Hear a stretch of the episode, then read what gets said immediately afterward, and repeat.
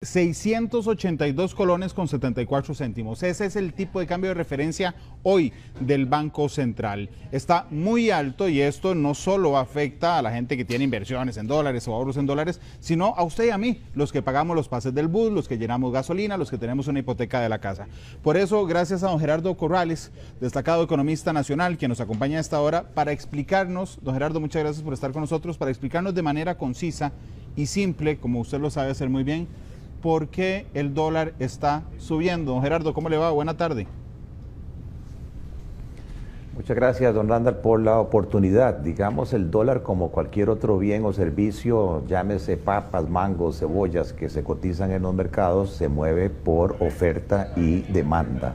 Lo que está sucediendo es que en el mundo eh, tenemos una inflación importada que está haciendo que el precio de los combustibles, que el precio de los fertilizantes, que el precio de los alimentos suba significativamente y eso hace que el valor de nuestras importaciones haya crecido y que por lo tanto la demanda de dólares esté cada vez más subiendo. Y por otro lado, lamentablemente el turismo no se ha recuperado, la inversión extranjera directa eh, tampoco ha regresado a los niveles prepandemia, eso hace que la oferta de dólares eh, no logre satisfacer toda esa demanda.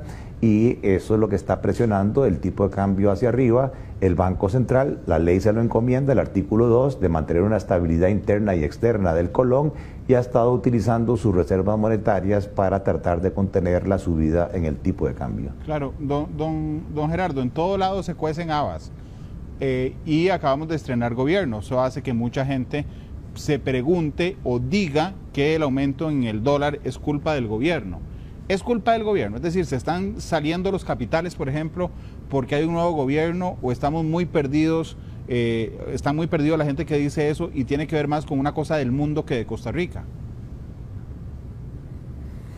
No, no, para nada. Eh, no hay nada más nervioso que un dólar, por lo tanto no hay que comer cuento. Eh, no es por la razón del cambio de gobierno. En general, todos los países emergentes como el nuestro, que somos importadores de bienes y servicios, estamos sufriendo las consecuencias de una inflación que se origina tanto en la crisis de la pandemia, la crisis de los contenedores y ahora la crisis bélica.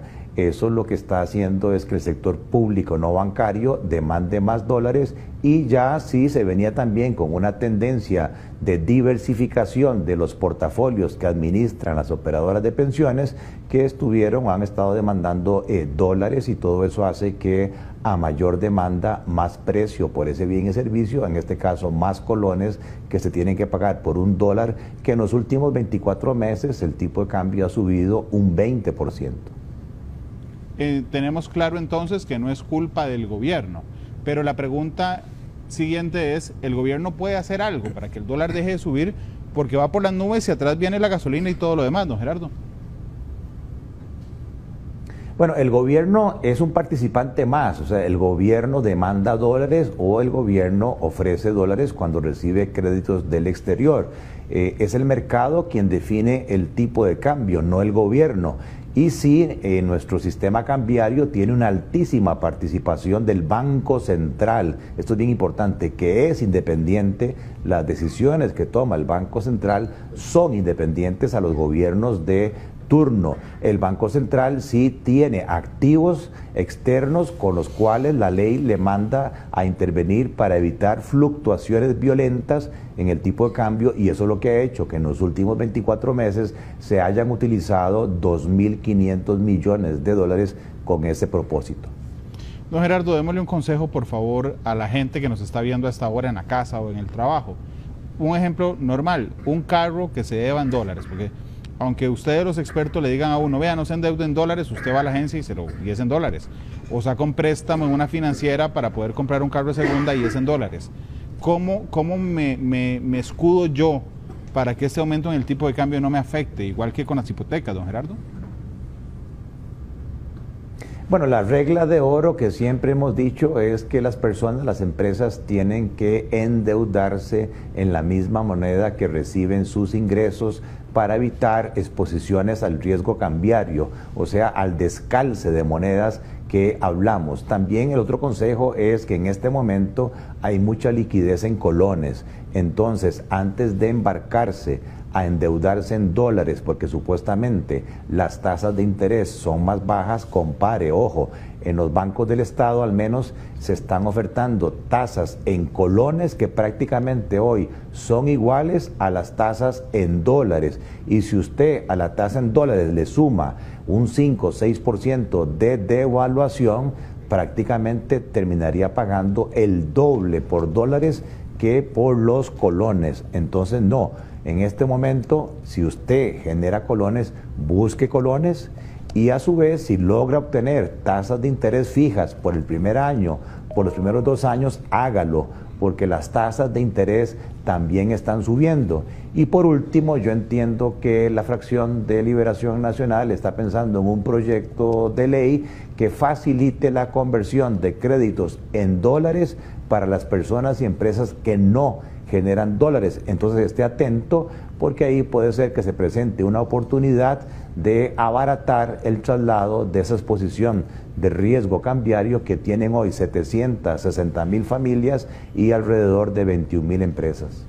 Don Gerardo, la gente común y corriente la estamos viendo fea, hay una tormenta perfecta, es decir, la inflación lo que, lo que significa que cada vez que vamos a la pulpe o al súper están las cosas más caras, el tipo de cambio arriba, los intereses de los préstamos arriba, eh, es la tormenta perfecta para la clase media. ¿Cómo, ¿Qué hacemos, don Gerardo? Definitivamente, y eso es un fenómeno no solamente de Costa Rica, los que más están sufriendo son los sectores de la población más pobres, en donde los alimentos, los combustibles y el nivel de endeudamiento significan más relativamente hablando que de las clases altas.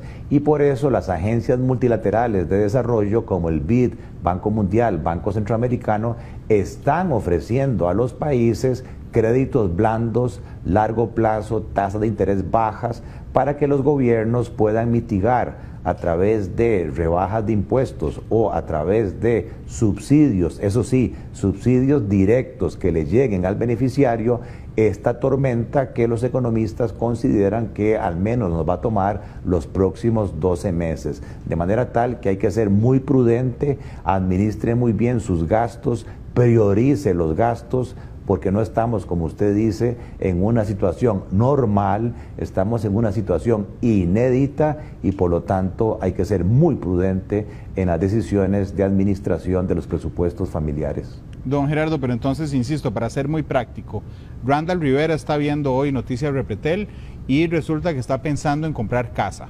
Entonces, ya oyendo a Gerardo Corrales, si me llegó una oferta en dólares y yo gano en colones, le digo que no. No, Exactamente, yo diría, porque lo hice el día de ayer, que las tasas de interés en colones en este momento darían una preferencia para tomar ese crédito en colones, incluso están dando ofertas que los primeros 24 meses sean tasas en colones fijas. Tómelo, tómelo porque es una gran oportunidad que, repito, no había visto yo en el pasado una situación donde las tasas de interés en colones fueran más atractivas que las tasas de interés en dólares. Interesante, entonces. Ese Randall Rivera que está eh, viendo el noticiero dice, no agarro el préstamo en dólares, pero si me sale un préstamo en colones, en los términos que usted me acaba de decir, aprovechemos. Entonces, aprovechemos para, eh, si tenemos buenas eh, oportunidades para sacar eh, préstamos en colones. Don Gerardo, le voy a meter un gol como si fuera Marcelo Hernández. Eh, ¿Sacamos el ROP o no sacamos el ROP?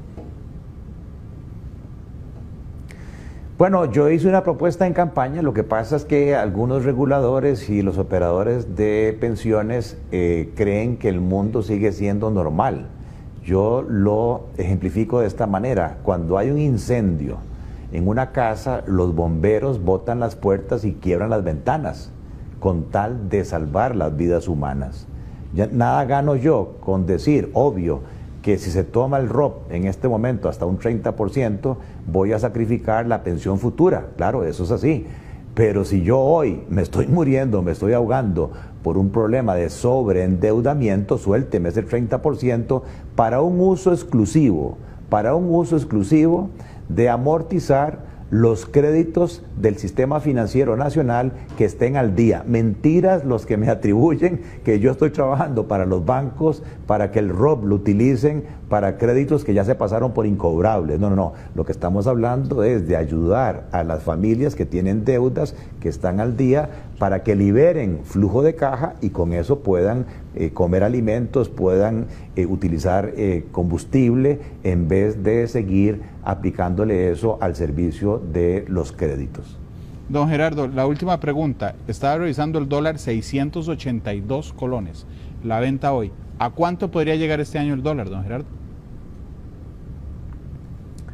Es muy difícil, nadie tiene la bola de cristal para decir eso, pero lo que uno sí puede presagiar es que los precios de los alimentos, porque incluso ya se dice que la cosecha de cereales en Ucrania por la guerra se perdió, la cosecha del 2022, y eso va a ocasionar desabastecimiento. También hay problemas climatológicos en el Brasil que están haciendo que el precio del café suba hasta un 50%.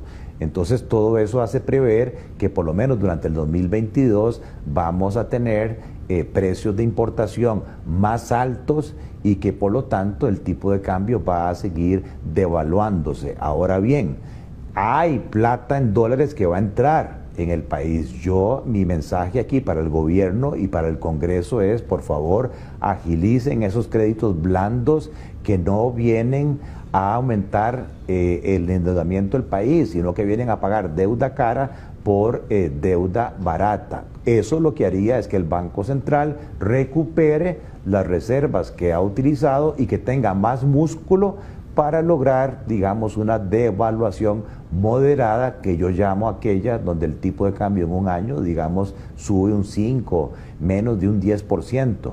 Pero si esa plata no ingresa, ningún país en el mundo está preparado para atender esta demanda de dólares sin que el tipo de cambio suba significativamente. Don Gerardo, muchas gracias. Es un eh, entorno complicado, dólar alto, gasolina alta, intereses altos y ahora sube el pan también. Gracias, don Gerardo. A usted, don Randall, y mucha prudencia en esta turbulencia financiera mundial que se está experimentando. Ese es el mensaje de don Gerardo Corrales, prudencia, prudencia con el manejo del dinero en este momento.